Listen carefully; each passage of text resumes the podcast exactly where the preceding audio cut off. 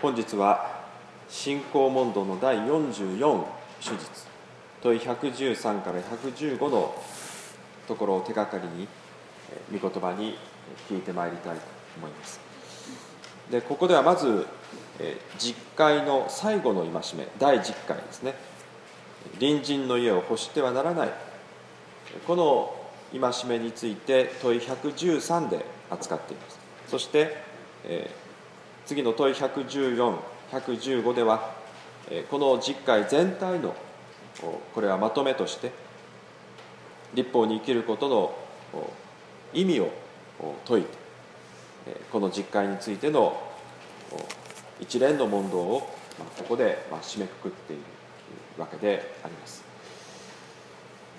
早速問い113から見ていきたいと思いますがもう一度私がこの問い113のところをお読みいたします第10回では何が求められていますか神の戒めのどれか一つにでも逆らうようなほんの些細な欲望や思いももはや決して私たちの心に入り込ませないようにするということかえって私たちがあらゆる罪には心から絶えず敵対しあらゆる義を慕い求めるようになるということです。信仰問答はこの最後の第10回を10回全体のまとめの戒めとして理解しております。つまりこの中にありましたように神の戒めのどれか一つにでも逆らうようなとそうありますけれどもこれはこれまで見てきた実会の戒めの一つ一つと、まあ、そう理解しても良いと思います。でこれらの戒め一つ一つにでも逆らうようなほんの些細な欲望や思いですね。それが私たちの心に入り込ませないようにする。まあ、ですからそれはですね私たちの内面の問題。心の中の思いということ。をここでは明らかにしているわけですね。それがこの第10回の役割であるということです、まあ、当然ながら私たちが何か行動するときにただ体だけが動くのではなくてその行動を起こさせる原動力となる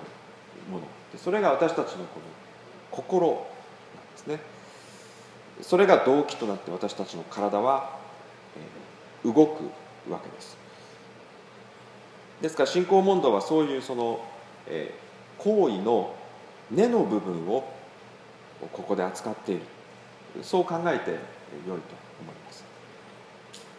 これまで見てきたこの実会の戒めというのは主にその表面に行動としてこれは現れてくるものですね。例えば偶像礼拝ということ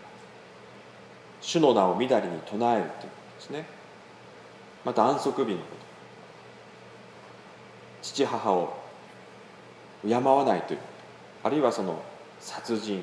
姦淫盗み偽証ですね。この実会の戒めっていうのはやっぱりその行為としてこう出てくる。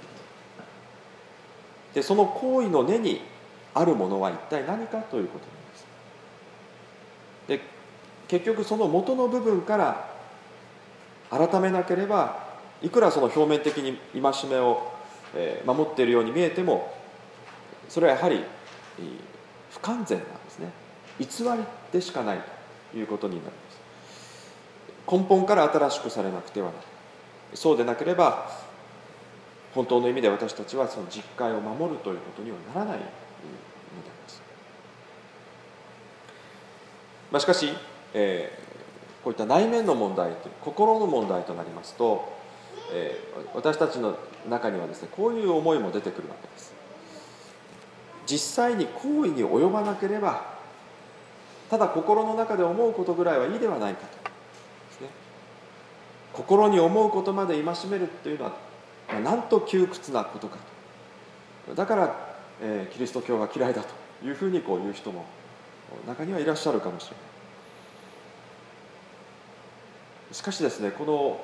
心の問題と行為の問題と実は非常に密接につながっているわけです。でこのことはシュエスも厳しく見ておられているんですが例えばですね三条の説教の中にこういうシュエスの御言葉があります。みだらな思いで他人の妻を見る者は誰でもすでに心の中でその女を犯したのである。ですね。つまり心の中で思うことがすでに私たちの罪を明らかにしているのであってそれが行為に出るか出ないかというのはまさに紙一重なんですね。ですから私たちの救いというのはただ表面の行為だけではなくてやはりこの内面から新しくされていく。神様はそこまでやはり見ているということなんです。表面的なことでお茶を濁すようなことではいけません。よくまああの最近はですね例えばこの8月というのは戦争ということを考える。なぜ人類は戦争を繰り返すんだろうか、戦争が悪いということは分かっているでもそれを分かっていながらも繰り返していくわけですね。どうしてそうなのか。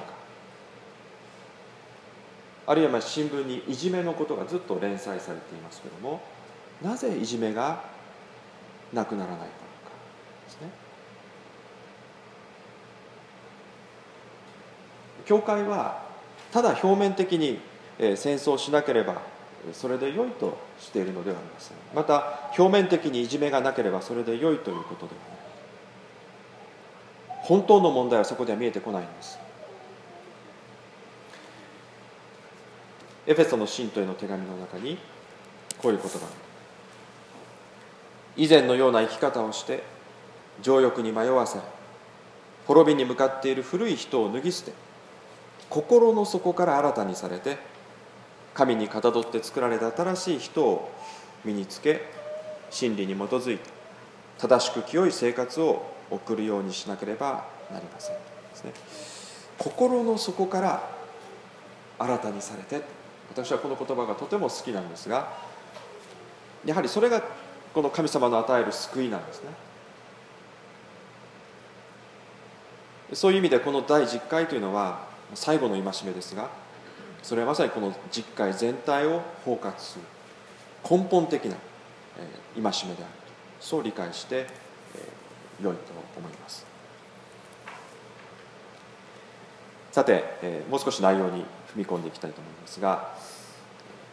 この神様の戒めに逆らう心といっても一体どういう心なのかこの問いの113のところにほんの些細な欲望というふうにありました。欲望というのはこれ欲する心ですね。で第10回あの聖書の出エジプト記の第10回を見てみますと、えー、隣人の家を欲してはならない。隣人の妻男女の奴隷牛ロバなど隣人のものを一切欲してはならない。あります。隣人のものを欲するあるいは隣人のものを見てえそれを羨む。それが問題だ。この隣人の妻と聞いてですね思い起こすのはこれはあのサムエル記に、えー、ダビデがですね自分の部下のウリアという部下がいたわけですがそのウリアの妻バトシバを欲しくなるんですね。そしてウリアをですねわざとその戦いの最前線に送ってそして戦死させる。そして、え、そのバトシバを奪うということをしたんですね。でこの出来事の、まあ、深刻さというのはですね実はこの要するに欲する思いがそこまでの罪を犯させるわけです。重ねていく罪を重ねていくわけですね。だから単に内面の問題では済まないです。その心に欲することがまさに殺人であったり姦淫であったり盗みの罪です。ねこれ実戒の戒めの3つにもう抵触しているだからダビデってまさにそういうこの欲する思いによってそれだけの罪を重ねた人なんですね。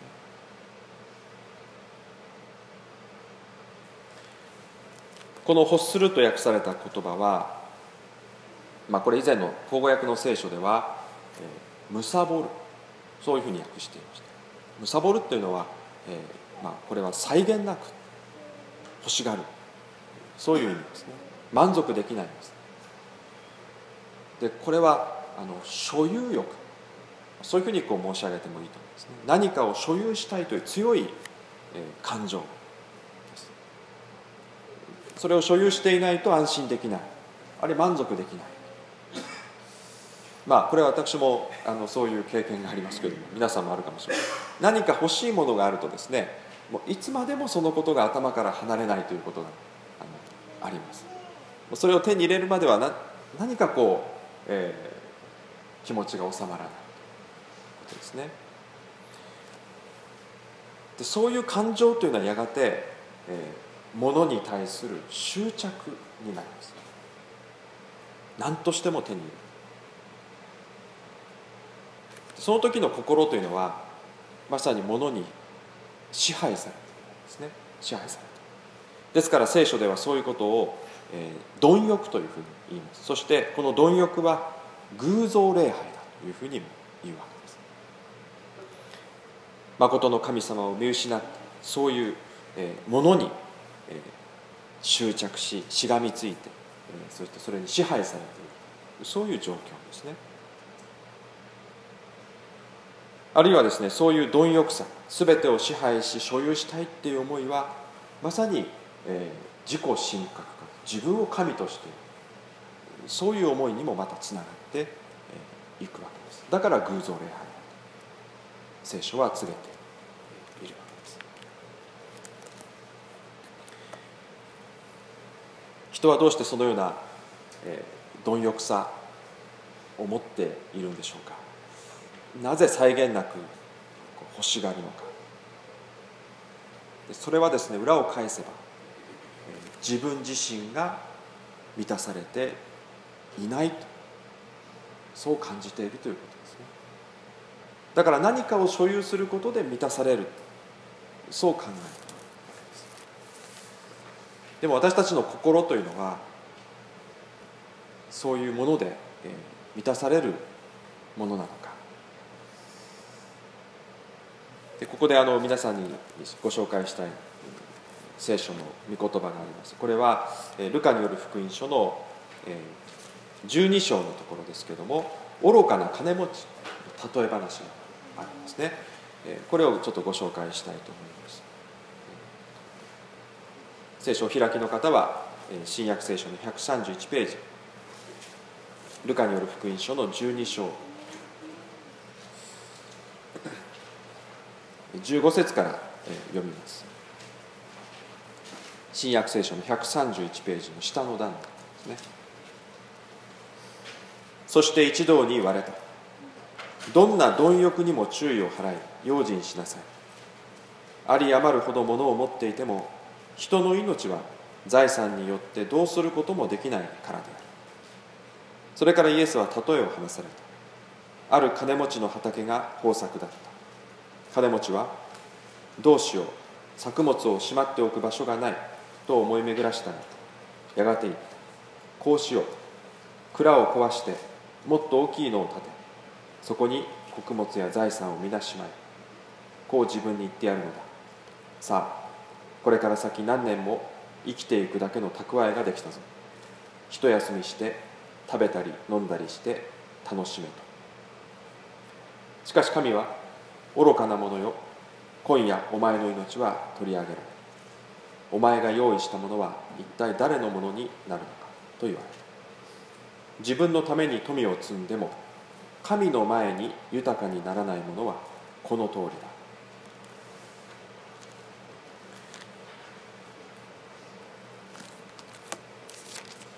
今日の問答に、ま、ついてですねこの御言葉は非常に深い、えー示唆を私たちに与えるものだと思います。つまり何によって私たちは満たされるのかですね。そういう所有から解放されるのかということですがそういうこの世のものが財産が私たちを本当の意味で満たすのではないんだと。聖書はもうまさにその確信に触れているわけです。つまりこの最後の言葉ですが神の前に豊かになるということが私たちを本当の意味で満たすということ。でこの神の前に豊かになるということはですねこれは神様との関係が満たされるということです。それは私たちが罪許されてですね見舞いに罪許され神様との関係が回復されるそういうふうに申し上げてもよいでしょうそしてその救いはイエス・キリストの十字架と復活の御業によって成し遂げられました。この救いが私たちを本当の意味で満たすんです、えー、第二コリントの御言葉。私の恵みはあなたに十分であるとあります、この8月からあの皆さんにお送りします。誕生日のカードにはこの御言葉を記していますけれども私の恵みはあなたに十分だというこの御言葉というのはですねこれはキリストにおいてこそだからキリストだからこそ言えることなんですね。現実にはさまざまな苦難があります。でパウロもこの時はですねさまざまな苦労がありました。弱さ侮辱窮乏迫害行き詰まり。まあ、パウロはこの時の状況をそのように記しておりますけれども。それでもパウロはキリストのために満足している。この中で言っています。それはこのパウロの弱さを満たしてあまりある。キリストの命救いに預かっているからなんですね。この時のパウロって何一つ彼を満たすものはないんです。目に見えるものにおいて。しかしその貧しさの中で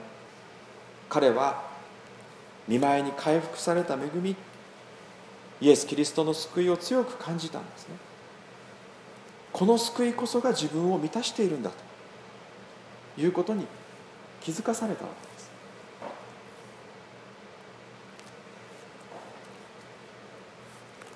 どうでしょうか？これは私たちも同じように言えることなんです。このキリストの救いが私たちを本当の意味でこのむさぼり隣人のものを欲するという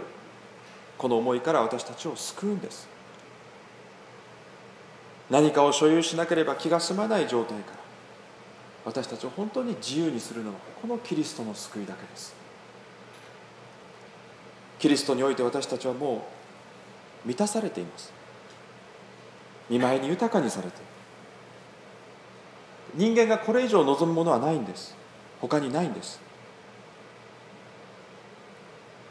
けれども多くの人々がそこに気づかずに何かものを所有することが救いであり幸せであるかのように考えているでそこでは際限なく欲する思いが終始満たされない思いが人間を支配してしまうんです、ね、これが得られればまた次のものが欲しくなるんです、ね、これキリがないわけです。皆さんもそういう経験あるでしょ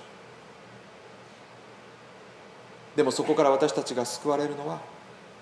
イエス・キリストによって私たちはもう十分神の前に豊かであるということ。この信仰が全ての貪りから所有欲から私たちを自由にします。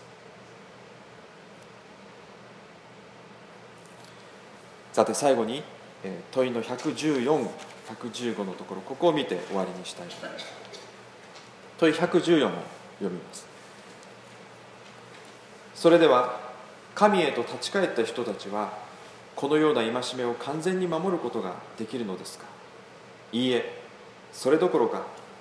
最も聖なる人々でさえこの世にある間はこの服従をわずかばかり始めたにすぎません。とはいえその人たちは真剣な決意を持って神の戒めのあるものだけではなくその全てに従って現に生き始めているのです、まあ、ここでは少し、えー、親と思うようなことが、えー、記されております。この神へと立ち返った人たちというのは、えー、さっき述べましたこのキリストによって許され罪許されてですね見舞いに回復された神様の前に豊かにされた人たちのことを言います。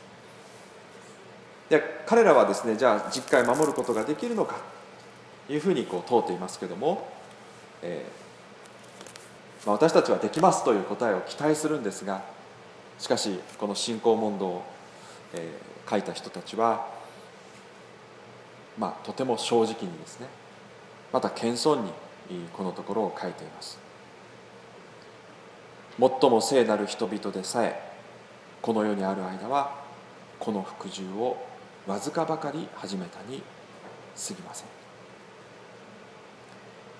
やっと神様に服従する生活を始めたばかりだと。その一歩をやっと踏み出したに過ぎないというふうに言うんです。まあ、こういう言葉を聞いてですね、まあ、少し残念という思いも皆さんの中にあるかもしれませんがしかしです私は実はこの部分に何かほっとするものをあの感じるんですね。でこういったところが実はこのこの信仰問答のあの特徴なんですがえこれ慰めっていうことがこの信仰問答の特徴なんですけどもこの慰めがですねこういったところに出ているんだなというふうに思います。どうしてこのできないっていうかっていうとですねそれは私たち人間の罪深さであったり弱さですね。これをとことん知り尽くしてるからなんです。でそこに立つ時にどうでしょうか？胸を張って「できます」などということはもう言えないんです。もしできますと言ったならばどうでしょうか？私たちはやはり自分を強いて生きるようになったりあるいはその自分に完全を求め人にもその完全を求めるようになっていくんじゃないか。でそこには守れないことへの苛立ちと人を裁く思いがやっぱり生まれてきてしまうのではないか。そういう信仰生活はやはり辛くなっていくと思いますね。なかなかそこからは感謝というものが生まれてこないのではないかと。でもですね最も聖なる人々でさえそれを始めたばかりだと。そう言われる時に私たちは安心するんですね。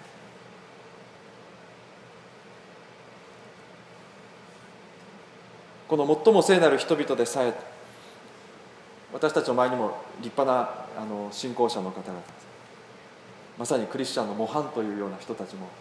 いるかもしれません。そういう人たちを見ると私たちはやっぱり羨む。ああいう人になりたいな。ああいう信仰素晴らしいな。でそう思うと同時にですねそこで自分を見た時に自分は足りない。なんて自分はダメなんだろう。そういう思いになる。ででもそれがですねやはりまたむさぼりの罪を生むことになっている。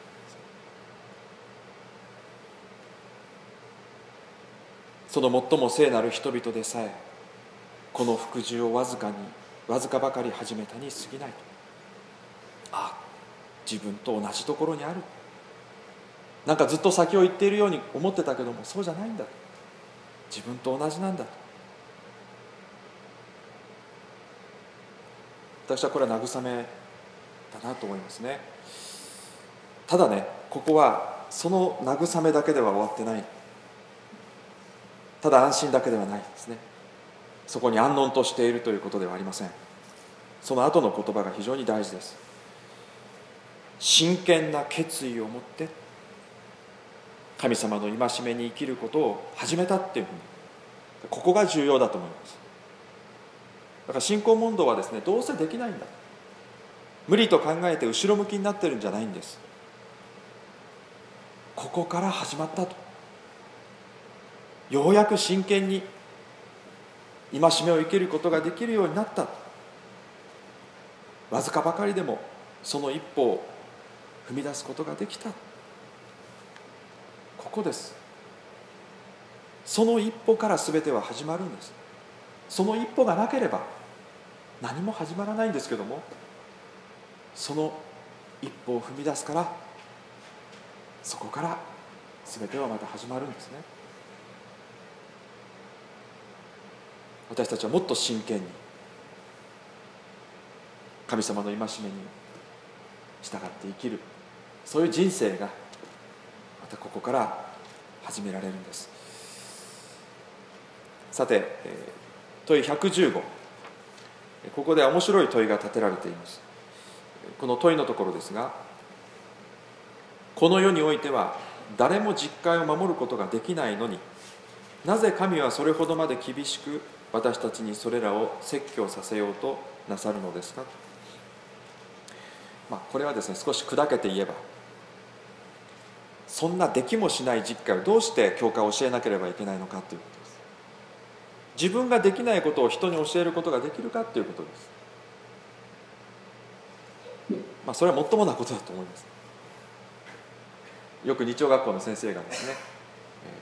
ー、自分も信仰がままらままならないのに子供たちに教えることなんかできませんなんていうふうに言われる方もいらっしゃいます。でも信仰問答はですねそれでもこの実会を語るそして繰り返し学ぶ意義があるということをここで教えています。これはこの答えの部分ですけども第一に私たちが全生涯にわたって私たちの罪深い性質を次第次第により深く知りそれだけより熱心にキリストにある罪の許しと義とを求めるようになるためです。まず、え罪を知るっていうこと。それがここで言われています。まあでも罪を知るとですねまああのなんか暗くなってしまうようにこう感じるかもしれません。あもうダメだというふうに思うかもしれませんがそうじゃないんです。この罪を知るからこそ熱心に今度は救いを求めるようになるんだというんですね。キリストにある罪の許しと義を求める。でこれが一つの、まあ、実会の効能なんです。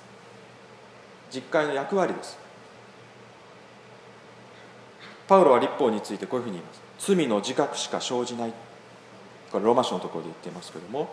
立法というのは私たちに罪の自覚を起こさせるものなんだ。でもそれがないと人間というのはなかなか悔い改めないんです。キリストの救いを求めないんです。ですから実会というのは、まあ、その意味でやはり私たちに罪を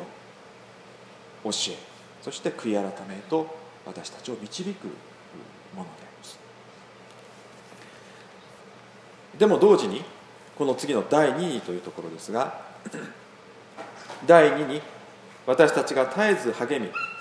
神に精霊の恵みを請うようになる。そうして私たちがこの生涯の後に完成という目標に達する時まで次第次第にいよいよ神の形へと新しくされていくためです。罪の自覚と同時に実会はそこにですね私たちの新たな目標を示しています。それがここにあります最後のところですが神の形というものですね。でこれはですねあの旧約聖書創世記に、えー、神にかたどって人間が作られたという有名な記述があります。神にかたどる。神の形というふうにそれを言うんです。今語デイというふうに言いますけどもそれは神様の栄光を表す存在として人間は作られたということを意味しているんですね。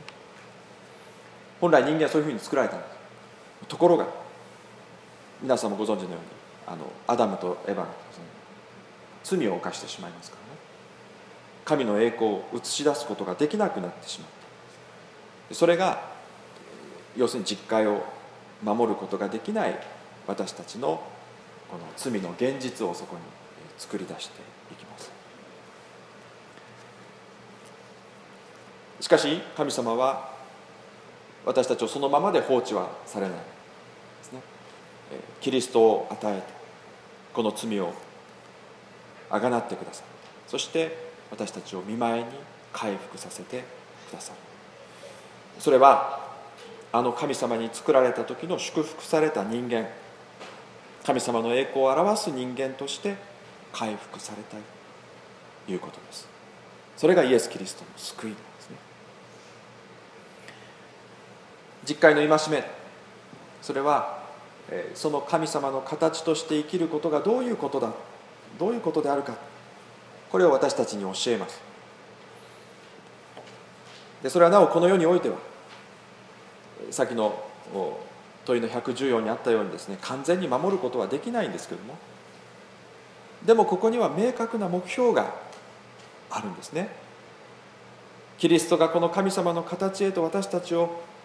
日々新しく回復させてくださる。だからこそ私たちは前進することができる希望を持って日々歩むことができるのであります。今日はあのフィリピの信徒への手紙を読みました、え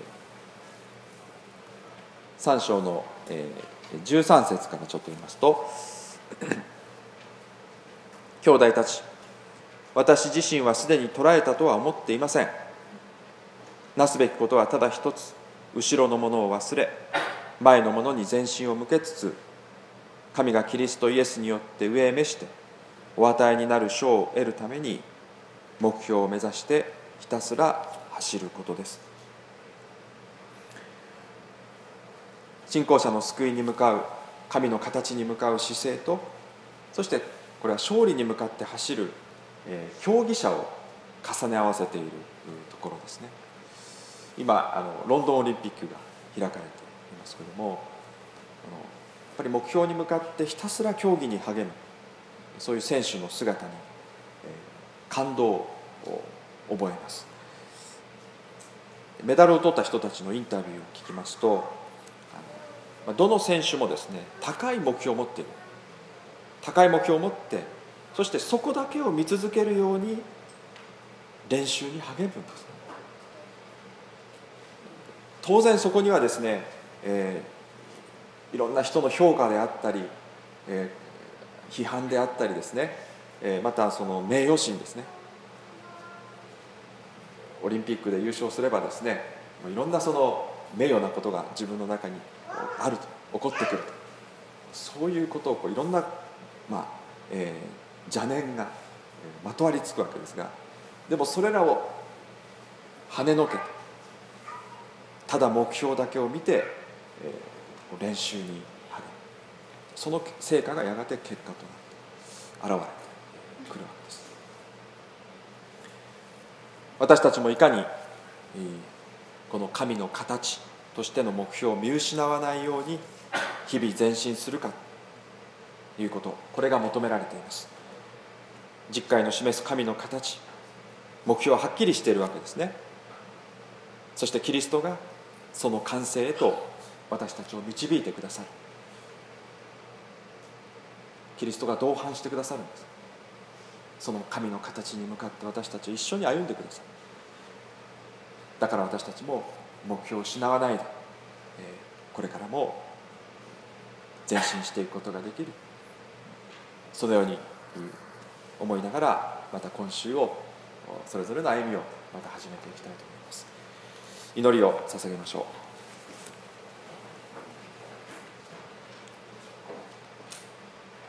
主イエスキリストの父なる御神様。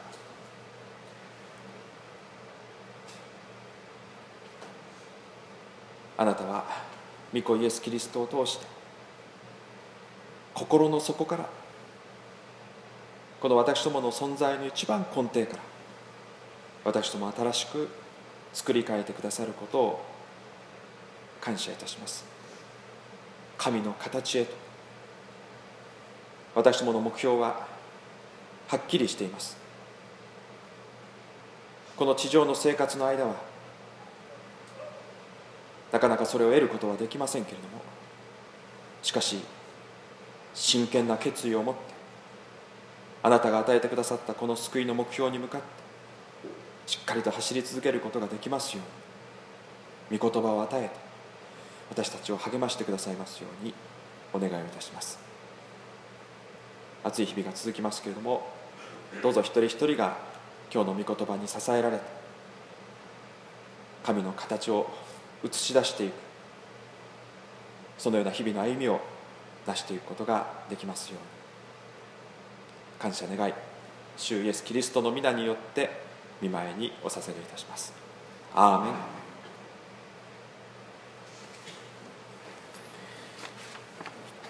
それでは、えー、賛美歌の332番賛美いたします。